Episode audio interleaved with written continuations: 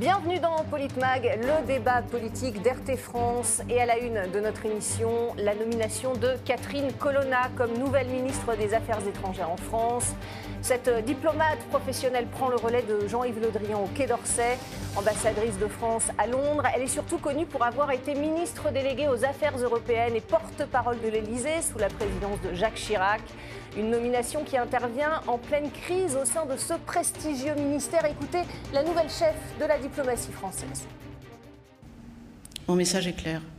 Nous avons besoin de chacune et de chacun d'entre vous. Vous me connaissez depuis quelques années. Vous pouvez compter sur moi pour ne jamais oublier ni qui je suis, ni d'où je viens. Et je viens de cette maison.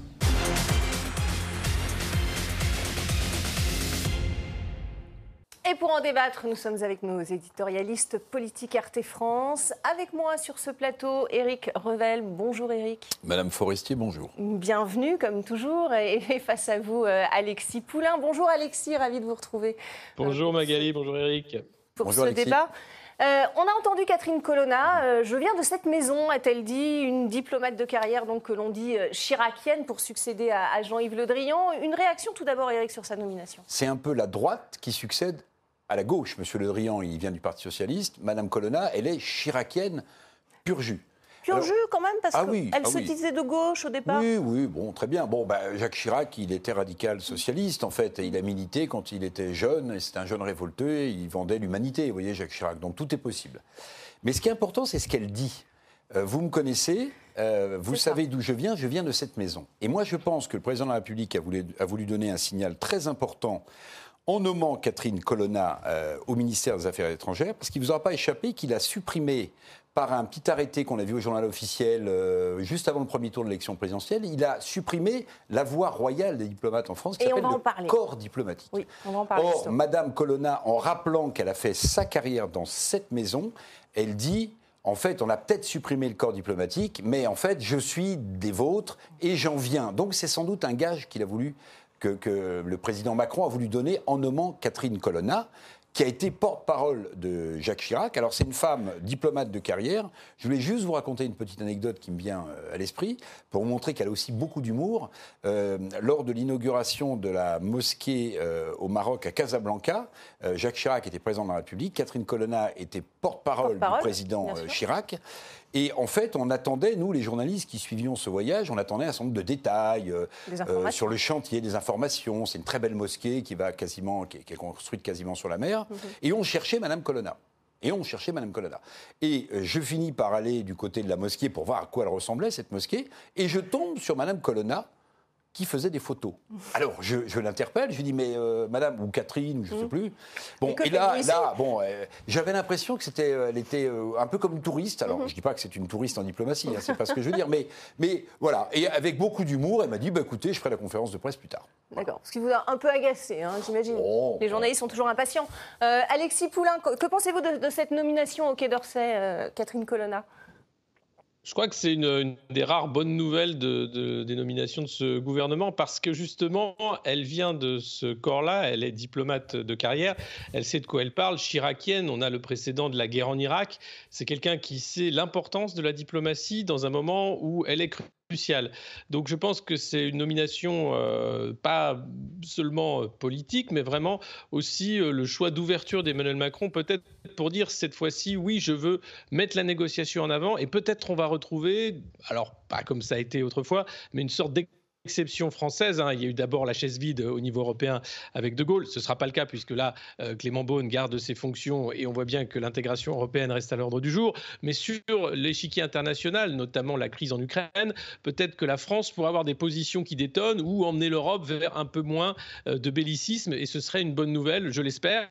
Euh, et puis bien sûr, il y a... euh, Un peu moins atlantiste oui, moins atlantiste. euh, bah, le, le- le long alignement qui était extrêmement important. La France était quand même ce pays euh, d'Europe de l'Ouest qui, à l'époque de la guerre froide, pouvait parler à tout le monde, qui a joué un rôle important aussi dans le conflit euh, israélo-palestinien, euh, qui a toujours eu une place à part. Et depuis Nicolas Sarkozy, on va dire, le, le ralliement à l'OTAN et puis l'atlantisme forcené des différents gouvernements ont fait que la France a perdu cette position particulière. Donc, je ne dis pas que Madame Colonna seul va réussir à, réintroduire ça, mais peut-être une pincée de, cette position française euh, historique qui pourrait faire du bien dans les relations internationales. J'ajouterais aussi une chose, hein, si euh, Catherine Colonna euh, incarne une certaine continuité chiracienne mmh. ou une certaine continuité diplomatique à la française, souvenez-vous justement que Jacques Chirac et le fameux discours de Dominique de Villepin à, l'ONU, lorsque Chirac a refusé que la France entre en guerre aux côtés des États-Unis, euh, c'est assez intéressant comme sujet en ce moment, euh, en guerre euh, contre l'Irak, puisque, puisque les Américains nous avaient expliqué qu'il y avait une arme de destruction massive et que le président Chirac n'y a jamais cru, et l'avenir lui a donné raison, et surtout qu'il a finalement, il a ressuscité un peu ce que disait Alexis Poulain, c'est-à-dire cette doctrine de non-alignement hérité du gaullisme. Si Chirac a bien été gaulliste une fois pendant ses deux mandats, ça a été là. Alors justement, est-ce qu'elle aura les mains libres, Catherine Colonna? On sait que Emmanuel Macron est, très en avant hein, sur ces, euh, dossiers de politique étrangère. Est-ce qu'elle aura au moins quelque chose, ou, quelque chose à apporter euh, de sa personnalité et de sa vision du monde, selon vous, Alexis? Alors peut-être, mais à la marge, parce que déjà dans la Ve République, hein, la diplomatie est le précaré euh, présidentiel, euh, et avec l'hyper-présidentialisation euh, qu'a imposé les différents réformes de la Ve République et euh, le goût du pouvoir d'Emmanuel Macron, ça me semble difficile de faire entendre une voix dissidente, différente ou de dialoguer même avec un président qui décide de tout pour tout le monde. Et puis, il faut se poser la question de son directeur de cabinet, qui sont les technos qui vont l'entourer, puisque dans les autres ministères, que ce soit Elisabeth Borne à Matignon ou bien Papendiaï à, à l'éducation, euh, ce sont d'abord les directeurs de cabinet qui ont été nommés avant les ministres. Donc, c'est extrêmement important de savoir qui sont les vrais courroies de transmission avec l'Élysée, avec Alexis Collère, secrétaire général de l'Élysée, ou Emmanuel Macron en ligne directe, parce que clairement, Emmanuel Macron ne partage pas, il décide de manière euh, totalement euh, autocratique quasiment, euh, et les ministres exécutent. Hein. c'est la tendance suivra. On l'a vu pendant la crise du Covid, à chaque fois il annonce quelque chose, et c'est à chaque ministre d'essayer de se débrouiller pour suivre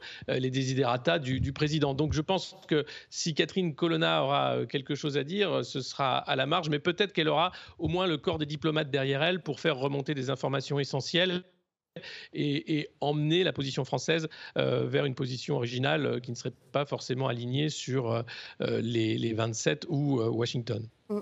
Jean-Yves Le Drian, ministre euh, plutôt dans l'ombre, hein, on l'a vu d'Emmanuel Macron, d'où ma question sur Catherine Colonna. Avant lui, euh, ministre de François Hollande.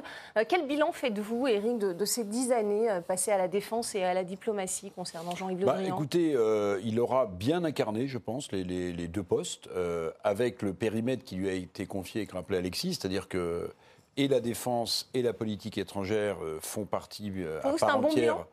Oui, c'est un bon bilan dans, le périmètre, dans l'espace qui lui était euh, laissé. Mmh. C'est vrai que sur la guerre en Ukraine, on n'a pas beaucoup entendu Jean-Yves Le Drian. il y a eu le, Sahel, la Libye, le Liban. Oui, oui. Alors il s'est beaucoup déplacé. vous savez aussi, un ministre des Affaires étrangères, par définition, euh, ce qui est le plus important, c'est pas ce qu'il dit dans les médias, mmh. c'est ce qui se dit dans les rencontres en bilatéral mm. et dont euh, le ministre des Affaires étrangères n'est jamais qu'une sorte euh, d'ambassadeur spécial du président de la République. Mm. Euh, les messages qui passent par le ministre des Affaires étrangères, quand le ministre des Affaires étrangères va voir un chef de l'État dans un pays étranger, personne ne connaît la teneur des propos et pourtant c'est en ligne directe. Donc, Bon, les, ministres des Affaires étrangères, euh, ils ont souvent joué un rôle important, mais forcément un peu en deçà de la main, puisque, mm. comme on le rappelait, euh, c'est le chef de l'État quand même qui dirige la politique étrangère et la défense, c'est le chef des armées. Bon, moi je pense que voilà, c'était un très bon serviteur de l'État. Euh, il a rempli sa mission. Maintenant, il appartiendra sans doute aux historiens, notamment du Quai d'Orsay, de, tirer les enseignements de, son passage dans cette grande maison. Mais j'ai l'impression qu'il a, il a plutôt bien mené sa barque avec. Euh, bon, vous avez vu sa petite sortie sur le Premier ministre australien. On, va ah l'écouter, on en parle ah après. Bah, Allez, bien. ça concerne l'Australie. Je ne vais pas m'empêcher de dire que la défaite du Premier, ministre Morrison me convient très bien. Euh, parce que les, actes posés à l'égard de la France, euh, au moment où ils ont été posés, étaient d'une brutalité, d'un cynisme et je serais même tenté de dire d'une forme d'incompétence notoire. Alexis, d'abord, euh, sur cette question de, de, l'échec hein, du contrat du siècle, l'annulation de la vente des sous-marins à, l'Australie, on l'a vu, il n'a pas pu s'empêcher de, de, tacler le, Premier ministre sortant qui a perdu les élections. Est-ce que c'était bien le moment et le lieu pour le faire? Oui, comme c'est le Premier ministre sortant et que lui c'est un ministre sortant, je crois que c'est une politesse qu'il s'est autorisé euh, en disant, euh, voilà, je pense que ça a été un point noir de, son mandat, hein, puisque cette vente était faite, euh, il y avait quand même, tout était préparé, mais il est un peu dur avec M. Morrison, parce que derrière, il y a eu l'administration de Joe Biden hein, qui a pédalé dans l'ombre pour assurer que le contrat fasse plouf. donc de toute façon, on, voit bien que c'est une façon de dire, voilà, un pied de nez pour sortir et, peut-être euh, euh, laver l'affront qui a été fait à la France, mais en partie puisque je pense que les Australiens n'ont fait que euh, répondre au désir de, Washington dans cette, ce sabordage hein, du contrat d'achat des sous-marins français. le, style de Jean-Yves Le Drian, on le voit, hein, il parle d'incompétence probablement. il, va assez loin dans ses propos. Catherine Colonna est plus diplomate? Oui, alors c'est un breton, c'est quelqu'un qui a la tête dure, on l'appelle le menhir, euh, Jean-Yves Le Drian. Euh. On le voit quand un ministre des Affaires étrangères euh, n'est plus diplomate, eh bien il devient humoriste. Bon. Et c'est plutôt pas mal vu. Où Alexis a raison, c'est qu'on en a beaucoup voulu à l'Australie, mais dans le couple infernal qui nous a fait manquer ce contrat, il y a, une partie faible et il y a une partie très forte. Et c'est sur la partie faible qu'on tape, bah doublement faible, parce que l'Australie est moins puissante et parce que le Premier ministre Morrison était battu aux élections. Mais en réalité, euh, ceux qui nous ont, pardonnez-moi l'expression, torpillé ce contrat, et à qui finalement on a fait reset euh, assez vite, hein, je me souviens de l'image entre Joe Biden tapant sur le genou mmh. d'Emmanuel Macron en disant mon gars, ça va s'arranger, les Américains, on leur a pas dit grand-chose, et pour cause. Hein, euh, bon, ils sont plus puissants, on a plus d'intérêt, Joe Biden est au pouvoir, donc la France s'écrase plutôt avec les faibles et les battus qu'avec les forts au pouvoir. Alors Jean-Yves Le Drian qui avait aussi appelé, souvenez-vous, à un gouvernement inclusif en, Afghanistan, il avait euh, essuyé pas mal de critiques. Est-ce que c'est pas une, forme d'incompétence notoire C'est pas au crédit de, son bilan, puisque vous parlez de son bilan. bah, il y a une forme. C'est vrai que bon, la, reprise du pouvoir des talibans en Afghanistan a montré, jusque y compris récemment, hein, que une, les, les, femmes ne peuvent plus aller, je crois, au collège. Elles sont C'est un peu de la naïveté quand même, non? Alors voilà, il y a une forme de, de naïveté. Là, je pense que bon, je veux dire, les talibans n'ont jamais brillé quand ils reviennent au pouvoir ou quand ils sont au pouvoir par euh, euh, leur féminisme ou leur sens de la démocratie, c'est moins qu'on puisse dire. Bon, il faudra demander, peut-être rétrospectivement, tiens, euh, on pourrait aller demander une interview à Jean-Yves Le Drian et puis lui dire, mais monsieur Le Drian, qu'est-ce que vous avez voulu dire le jour où vous nous avez expliqué qu'avec le retour des talibans en Afghanistan, c'était c'était La formule, sa formule, c'était un, gouvernement inclusif. Voilà, un gouvernement inclusif. C'est-à-dire autant de femmes que d'hommes. Ouais. Autant de femmes voilées que de femmes voilées. Non, mais c'était peut-être déjà la, blague à l'époque. Mais euh, aujourd'hui, l'Afghanistan, euh, on, voit que bon, ça ne fonctionne quand même pas aussi facilement, puisque euh, les journalistes de la télévision d'État avaient été demandés d'être voilés. Certaines ont refusé de mettre le voile intégral. Et puis, il y a même un présentateur qui s'est voilé en soutien à, ses collègues femmes. Donc, vous voyez, peut-être que l'inclusivité fait du chemin aussi en Afghanistan. mais on en est loin, bien sûr. Hein. Les talibans restent les talibans. Et, et cette sortie de Jean-Yves Le Drian avait laissé tout le monde perplexe. On va, on continuer justement, euh, Catherine Colonna, qui a donc été nommée en, pleine crise au Quai d'Orsay le 2 juin, une grève euh, rarissime pour dénoncer des réformes qui mettraient en péril le troisième réseau diplomatique de la planète, notamment, vous l'avez dit Eric, la, la, fin du corps diplomatique français, et c'est rarissime. Est-ce que c'est inquiétant pour le, le poids de la France dans le monde, Eric Écoutez, euh, il y a plusieurs analyses possibles. Euh, moi, je vais vous faire une analyse euh, qui va peut-être vous faire vous sauter sur votre chaise, mais tant pis, ah, hein, c'est la vie. Moi, je veux dire, je, vais replacer la disparition du corps diplomatique. Encore une fois, hein, c'est passé crème, comme disaient les jeunes, sans qu'on s'en aperçoive trop. on, hein. on a découvert ça au journal officiel. une décision qui est passée, qui aurait entraîné le courroux du chef de l'État français, qui aurait dit mais quel est le crétin Vous voulez qu'on l'écoute? Ah bah allez-y. Allez, on l'écoute. Voilà ce qu'il a dit Emmanuel Macron. Vous remercierez le débile qui, à six jours du second tour, n'a rien trouvé de mieux à faire que de supprimer ce truc.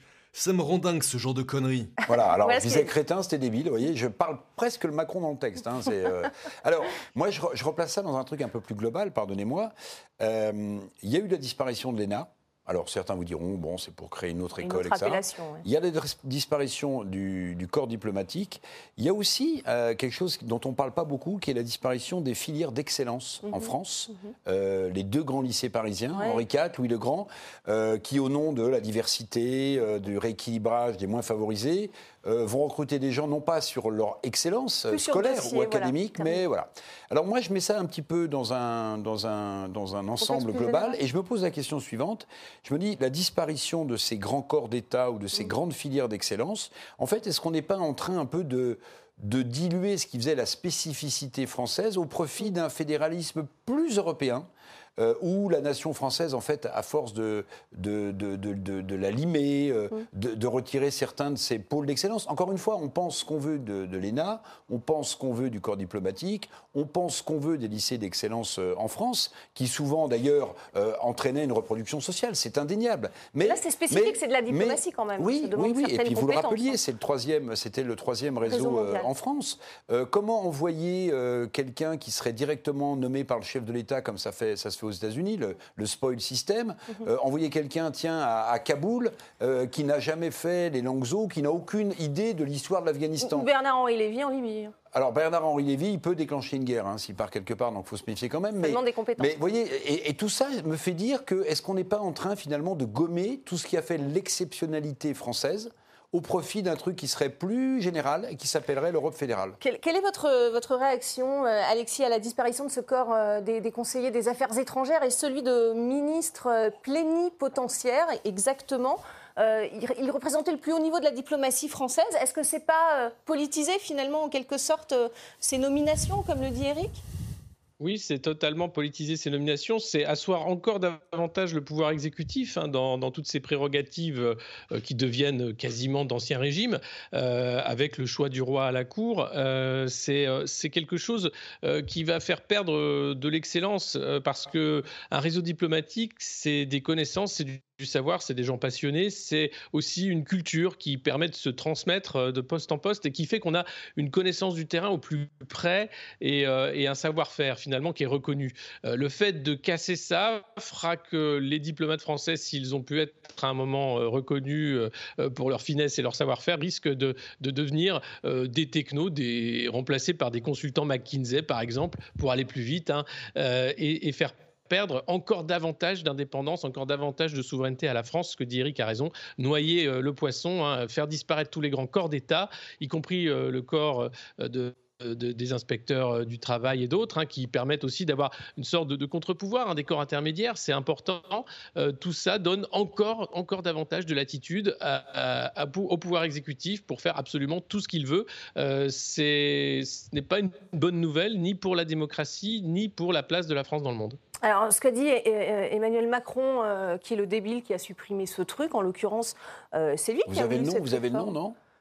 De, la personne qui l'a, de ce débile. Non, non il, ne se plaignait pas sur la décision que lui-même avait prise. Le il timing. se plaignait, bah oui. Sur le timing. Il disait mais quel est le, crétin, le débile qui a, qui a fait publier ça au JO, au journal officiel C'est quand même lui qui a voulu Et bien sûr, ce qu'il aurait voulu, c'est que personne s'en aperçoive ou en tout cas que ça, ça n'intervienne pas là. Pour nommer qui Des copains à Washington, comme c'était le cas. Bah, écoutez, le spoil, system, le spoil system aux États-Unis qu'on connaît bien. Alors bon, euh, il faut regarder ça en détail. C'est que souvent sont récompensés pour des postes diplomatiques à l'étranger de la part de Washington des gens qui ont financièrement euh, participer à la campagne du vainqueur de l'élection euh, à la mmh. Maison-Blanche.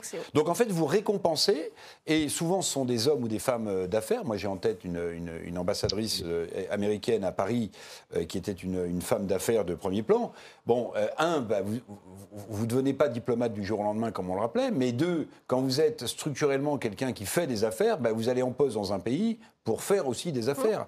Donc, on va perdre en bah, substance. C'est le rôle aussi des diplomates avec les, attachés économiques. Hein. Alors, c'est le rôle des, des, ambassades, notamment de France à l'étranger, avec ce qu'on appelle les postes d'expansion économique. Oui, c'est juste. Mais euh, un ambassadeur, d'abord, il représente son, son pays. Mmh. Euh, il représente la culture de son pays, il représente l'histoire de son pays.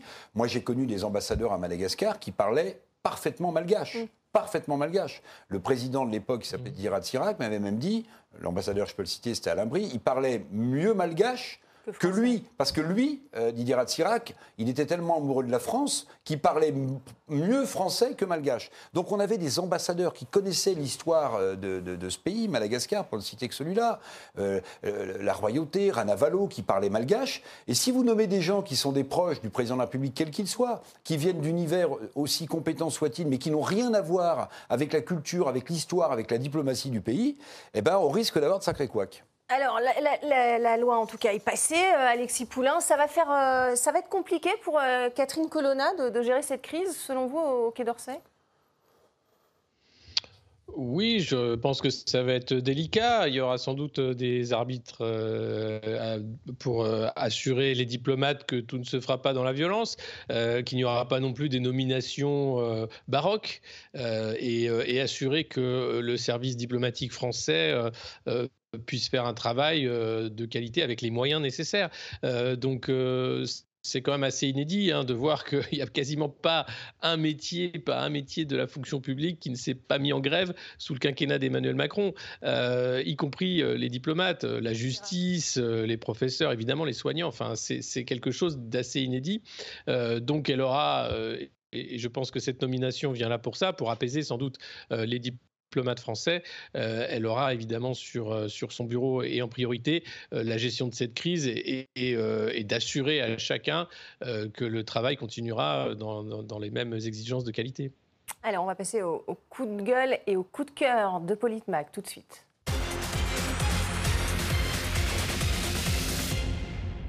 Allez, notre coup de gueule aujourd'hui en lien avec euh, l'actualité de, Catherine Colonna, c'est cette vidéo qui a fait le buzz sur les, réseaux avec cet énorme lapsus de l'ancien président américain George Bush qui en 2003 avait euh, décidé, souvenez-vous, d'envahir l'Irak sur un mensonge. Regardez.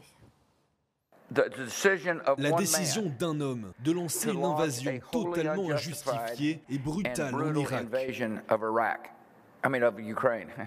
Je veux dire en Ukraine. Anyway. Uh, enfin bref. 75. J'ai 75 ans. Donc voilà pour le, lapsus. Alexis, je commence par vous. Allez, quelle est votre réaction à, à, cet énorme lapsus? Eh bien voilà, on a un criminel de guerre de 75 ans qui mourra dans son lit, qui ne sera jamais jugé, euh, qui a déclenché une guerre hein, de manière euh, unilatérale euh, contre toutes euh, les réglementations internationales euh, sur la base de mensonges. Comme vous le disiez, les armes de destruction massive n'ont jamais existé. On se rappelle des scènes hein, du procès de Saddam Hussein qui a été pendu comme un chien à l'issue de cette deuxième invasion américaine de l'Irak. Euh, fois-ci, elle n'avait aucune raison. La première, c'était l'invasion du Koweït qui elle avait déclenché. Cette deuxième, c'était simplement la prédation sur le pétrole irakien. Rien n'a changé. Et le voilà qui fait des blagues et qui fait rigoler. c'est un monde assez triste. C'est un monde où on voit bien qu'il y a deux poids, deux mesures, deux justices. Il y a le camp du bien qui a le droit de faire ce qu'il veut, et puis le camp du mal euh, qui a simplement le droit de se faire attaquer par les Américains et de se taire. Euh, rappelez-vous Madeleine Albright et, ses mots terribles 500 000 enfants morts, c'était le prix à payer pour la démocratie et la liberté. Non, ce n'est pas un prix à payer, ce sont des crimes de guerre. Oui, bien sûr. Et, voilà, l'administration américaine n'a jamais euh, fait face euh, à des accusations de crimes de guerre. Et pourtant, euh, ces guerres d'Irak ont été criminelles dans la façon dont à la fois les prisonniers de guerre ont été traités, mais aussi les populations civiles ont été traitées. Euh, Éric Revel, une réaction à bah, D'abord, euh, je rappellerai qu'après la guerre en Irak euh, et la dévastation qu'a connue ce pays, les entreprises qui ont reconstruit l'Irak sont des entreprises américaines, mm. notamment, je me souviens du groupe Halliburton, je me souviens bien, qui était un mm. groupe proche des Bush, justement. Oui, complètement. Bon, voilà, donc ça c'est intéressant de le rappeler. Alors moi, je vais, je vais avoir une lecture un peu plus psychanalytique. Euh, vous savez, euh, que soyez euh, lacanien ou que soyez freudien, souvent les lapsus linguae, les lapsus de langage, sont décrits comme révélateurs. Mm. Donc moi, je pense que le lapsus que fait George Bush, qui était à jeun, hein, je pense, hein, a ah, priori, le, lapsus que fait George Bush, qui est un lapsus linguae, serait interprété par les psychanalystes comme révélateur de ce qu'il a dans sa conscience. C'est-à-dire qu'en réalité, quand il dit la guerre en Irak, mm. bah, il pense, sa conscience lui fait dire le mot d'Irak et non pas le mot d'Ukraine, parce que précisément, peut-être, j'ose espérer, il en a lourd sur la conscience. Et, moi, ce qui m'a choqué, c'est que finalement, les, gens qui sont présents rient à ce lapsus. Parce qu'il dit anyway, genre, euh, en fait, ça n'a pas d'importance que. Mais enfin, vous savez, Biden, il s'est gouré aussi récemment. Il a confondu euh, l'Ukraine et euh, euh, je ne sais plus quel autre pays. Euh, L'Iran, je crois. et l'Iran. Et l'Iran, voilà. Non, mais ce qu'il faut aussi avoir en tête, euh, et, quand vous allez aux États-Unis, vous en apercevez, pas quand vous allez sur la côte est ou la, côte ouest. Non, pas seulement. C'est que, mais non, pas, quand, vous êtes sur la côte est ou sur la côte ouest, vous avez des gens qui ont, partagent des cultures un peu comme la nôtre en Europe. Mm. Quand vous allez dans le pays profond, il y a plein de gens, pardonnez-moi, qui ne savent même pas où se trouve la France ou la Belgique ah ou Luxembourg ou l'Italie.